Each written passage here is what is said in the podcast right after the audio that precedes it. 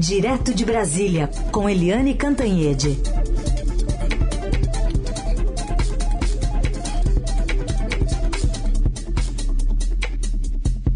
Oi, Eliane, bom dia. Oi, bom dia. Bom dia, Carolina, Heisen, ouvintes.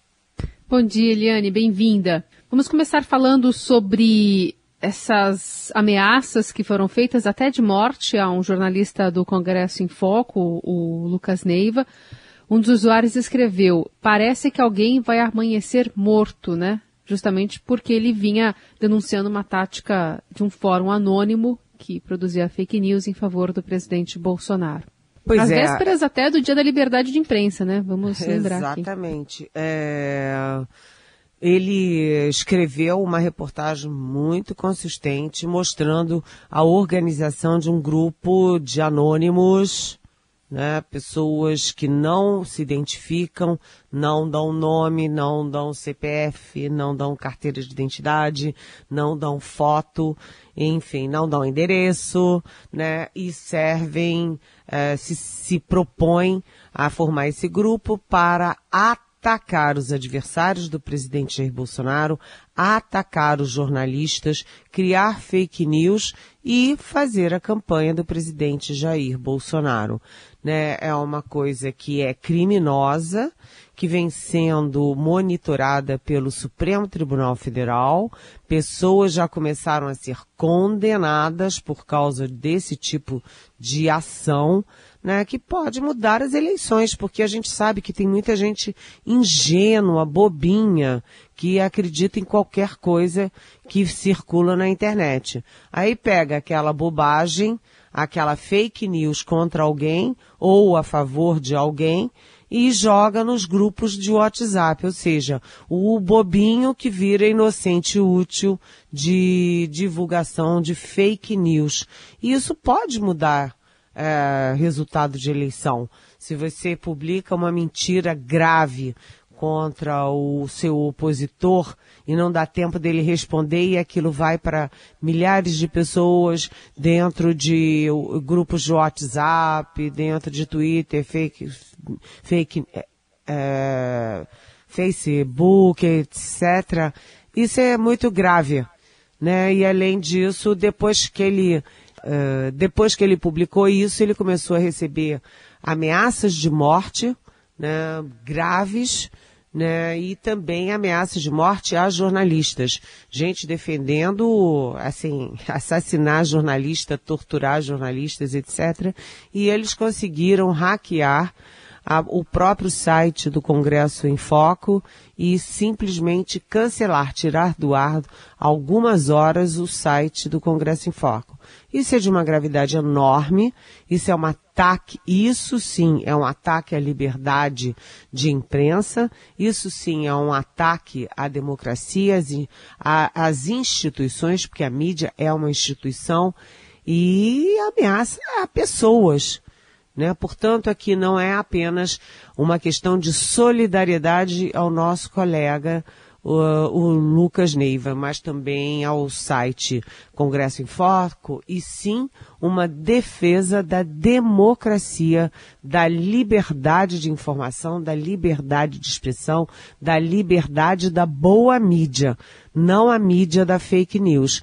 Esse tipo de gente que ameaça de morte as pessoas, mostra a que veio e mostra a serviço do que está uh, criando grupos anônimos na internet, gente. Vamos continuar acompanhando. E, Eliane, outro assunto é que o presidente do STF, ministro Luiz Fux, marcou para amanhã julgamento em plenário da liminar, decisão monocrática do ministro Nunes Marques, que devolveu o mandato ao deputado bolsonarista Fernando Francischini. É, é a, as relações do presidente Jair Bolsonaro com o Supremo Tribunal Federal e com o Tribunal Superior Eleitoral, TSE, já estavam super tensas e agora ficaram mais tensas ainda depois que o ministro é, do Supremo bolsonarista Cássio Nunes Marques fez mais um gol uh, pelo time do Bolsonaro, né? Ele, enquanto juiz, joga no time do presidente Jair Bolsonaro. E eu chamei ele na coluna de ontem de Pazuelo do Supremo. E, um, e ele simplesmente é, derrubou uma decisão uh, do Tribunal Superior Eleitoral, quer dizer, uma liminar monocrática de apenas um ministro derruba uma decisão de um tribunal inteiro, né, e devolveu o mandato e devolveu as condições de elegibilidade do deputado estadual Fernando Francischini, que é bolsonarista do Paraná e que simplesmente no dia do primeiro turno de 2018 fez um longo, um longo post é, na, nas redes sociais, dizendo que as urnas eram fraudadas, que era tudo fraude, que foi tudo fraudado para, para é, impedir a vitória do presidente Bolsonaro, etc. Tanto era mentira que o presidente foi eleito, né? O Bolsonaro foi eleito. Mas, enfim, é uma situação gravíssima e aí houve muita indignação dentro do Supremo pela ação do Nunes Marques, que simplesmente passou o dia inteiro lá na, nas sessões uh, com, o, com os colegas, com os outros dez ministros, não tocou no assunto, não falou nada.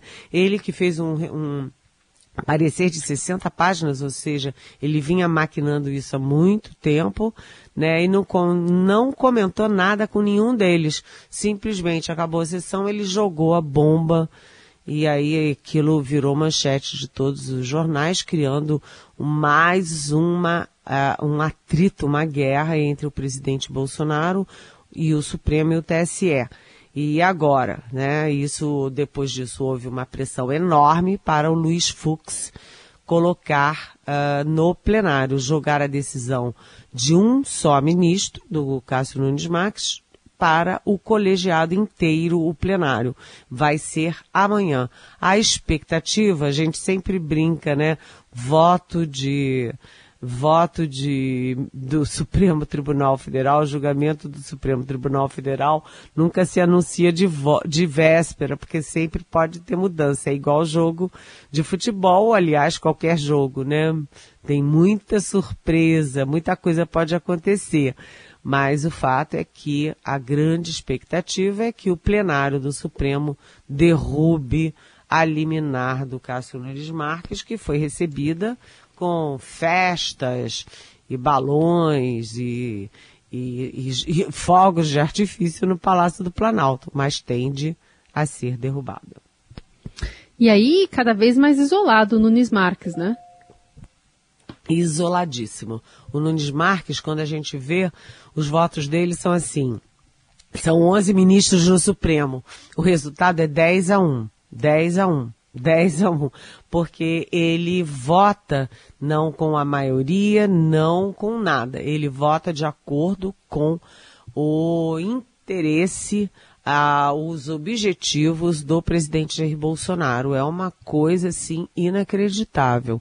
Agora, o, já o André Mendonça, que foi o segundo ministro indicado pelo presidente Jair Bolsonaro, tem sido muito mais ministro é, e tem sido, tem tido votos, é, ora que, combinam com a posição do presidente Bolsonaro, mas que na grande número das vezes é, é, é, é são contrários aos interesses do presidente Bolsonaro. Ou seja, ele está tentando votar de acordo com a a Constituição, com as leis e com a própria maioria do Supremo. Ou seja, cada um mostra o seu caráter e a sua dignidade numa hora dessas, né? Da análise política direto de Brasília com Eliane Cantanhete, agora para falar sobre essa guerra em torno do ICMS, Imposto Estadual, uma guerra entre o Planalto e os governadores, é, naquela discussão sobre a redução do ICMS sobre combustíveis e energia elétrica. Estão buscando alternativas, Eliane? Está uma situação complicada porque os governadores não querem perder receita e com esse aumento nessa disparada das, da gasolina, de tudo isso, o, o, eles estão lucrando com mais impostos e isso é pontual, né? Acontece agora, depois volta tudo e, enfim, é em, eles não podem abdicar de imposto numa hora que é favorável a eles. E o presidente Jair Bolsonaro está em guerra porque quer baixar o combustível, já que ele não consegue. Já demitiu três presidentes da Petrobras, já demitiu o ministro de Minas e Energia, não consegue baixar o, preço, que é considerado muito decisivo para a reeleição. Né? O presidente agora quer baixar o ICMS dos governadores. Então ele tem uma guerra com a Petrobras e uma guerra com os governadores. E hum, qual a solução para isso? O problema é exatamente encontrar uma solução. Os políticos do Centrão que estão no governo, né, em torno do Ciro Nogueira, chefe da Casa Civil, estavam pensando naquele decreto de calamidade, né, para dar subsídio a gasolina, ao diesel, etc. Mas isso não está colando. Está é, tá vendo que há muita discussão jurídica, muita discussão política, econômica. O Paulo Guedes do Ministério da Economia não aceita. Então isso está muito confuso, muito difícil. Então, eles vão insistir exatamente na questão do ICMS. Uma das negociações possíveis, porque essa semana tem mais rodadas de negociações entre os governos estaduais e o, o Congresso e o governo federal, uma das soluções é você limitar a perda de ICMS ou redução de ICMS, né? Em vez de atingir, por exemplo, a energia elétrica, tira a energia elétrica da, do, da lista de reduções de ICMS e ficar só concentrado, é, tira também os combustíveis em geral e concentra só no diesel. Enfim, eles estão fazendo aí tudo o que puder para é, reduzir os impostos mas sem prejudicar os estados. Só tirando o ICMS de não mexendo, né? Não mexendo no ICMS de conta de luz e de gasolina, gasolina comum, isso pode amenizar muito Uh, as perdas e, portanto, a resistência de governadores. O fato é que a guerra continua. Eliane, fazendo um saldo aqui, um balanço sobre as federações, né, que vão é, fazer parte aqui desse jogo eleitoral em outubro e pelos próximos quatro anos, que análise você traz para a gente, especialmente dos pequenos partidos, né, que estão ali, estavam muito de olho na cláusula de barreira? Pois é, a gente lembra que começaram a badalar muito a ideia de uma federação entre MDB e PSDB. E eu dizia, gente, isso é, inviável, isso é um, uma história da carochinha, porque os dois partidos, o PSDB e o MDB, são partidos médios a grandes né? E a cláusula, a, a, cláusula de barreira atinge os pequenos partidos e as federações são feitas para salvar os pequenos partidos. E aí o prazo para fechar federações partidárias acabou na terça-feira da semana que vem. E aí já dá para fazer o balanço, que foram cinco partidos beneficiados. Primeiro, o PSOL e a Rede, dois pequenos partidos, né, fecharam uma federação e estão apoiando o PT, o ex-presidente Lula, para a presidência da República. O Cidadania, de outro lado, fechou uma federação com o PSDB e está aí é, apoiando a Simone Tebet do MDB para a presidência da República. E o PCdoB e o PV é, fecharam uma federação com o PT, ou seja, PSOL, Rede, Cidadania, PCdoB e PV salvaram a própria pele. Por quê? Porque pela lei é, que foi criada, que acabou com a cláusula, que criou a cláusula de barreira, né, uma lei que foi de 2017, pela cláusula de barreira nova, os partidos têm que ter, no mínimo, é, é, 11 deputados federais em nove unidades da federação. Não adianta ter 11 num estado só, né? Tem que ter 11 é, distribuídos por nove unidades da federação para mostrar que o partido é, é nacional. E se você não consegue isso, você não consegue tempo de televisão nem fundo partidário, o que asfixia as condições de sobrevivência né, a, a diferença, né, porque aí criou-se a cláusula de barreira e criou-se a federação para salvar os partidos atingidos, que não vão ter condições de ter 11 deputados federais. Então, a diferença entre a federação, a nova federação, e as coligações que foram derrubadas, não existem mais, é, é que a coligação valia só para uma eleição. Acaba, é, acabou a eleição, acabou a coligação. E a federação não. É uma espécie de coligação na eleição e que fica durante quatro anos. Então os partidos têm que se comportar como um partido só. O PCdoB e o PV vão ter que votar junto com o PT, que é o partido majoritário da federação.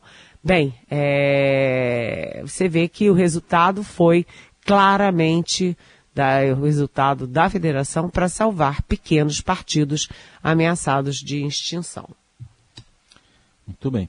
Eliane, nos últimos sete dias, a, a, média cada dia de casos de Covid foi de 29.342. Isso aí dá um aumento muito expressivo, 103% em relação a 14 dias atrás, como está dizendo hoje o consórcio imprensa. E o ex-presidente Lula e a mulher dele, a Janja, também contaminados agora.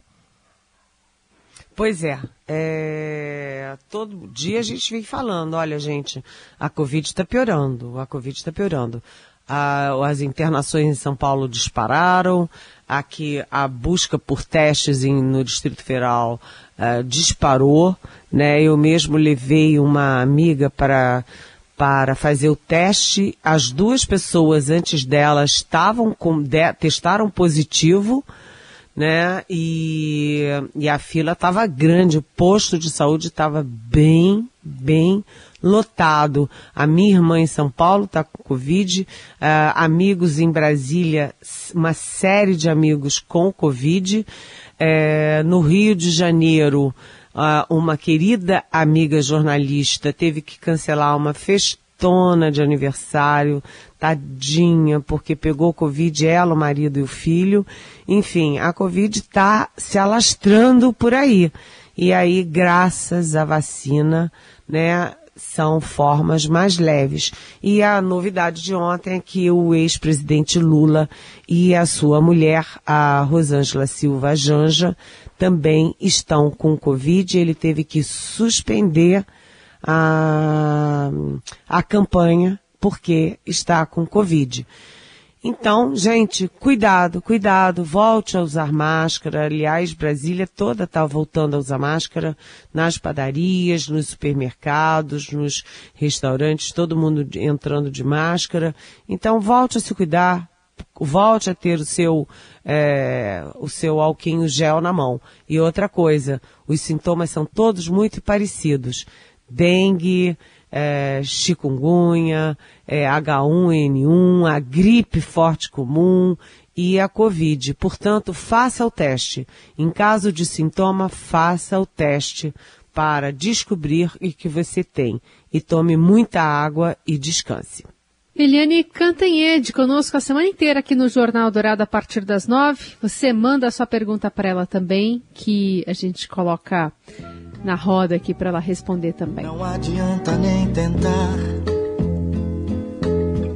me esquecer. Hoje não tem pergunta, não é, Heisen? Não, tem o, Roberto Carlos homenageando o aniversariante de ontem, né? Tem saudação. Parabéns, Helene. Parabéns, Obrigada. Eliane. Feliz aniversário atrasado aqui. Obrigada, meu aniversário foi maravilhoso, maravilhoso. Fui pra Cachoeira Gelada, eu agora tô ficando craque em Cachoeira Gelada. Fui para um motel No inverno, faz... bem gelada mesmo. é bem gelada. E eu sou sempre a primeira a me atirar na água.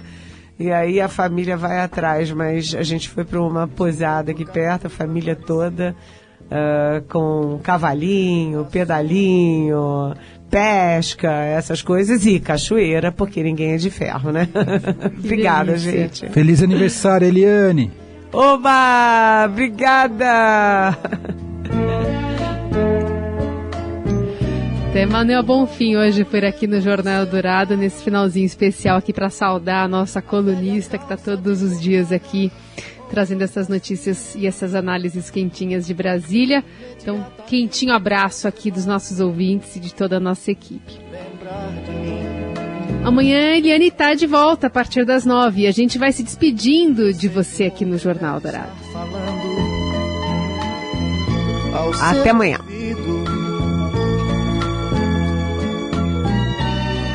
Palavras de amor, como eu falei. Mas eu duvido, Até amanhã. duvido que Até amanhã, Eliane. tanto amor. Ai, sim, a gente volta também amanhã, a partir das seis e uma da tarde tem o Dourado Expresso. É isso aí, boa semana para todo mundo e até amanhã. Lembrar de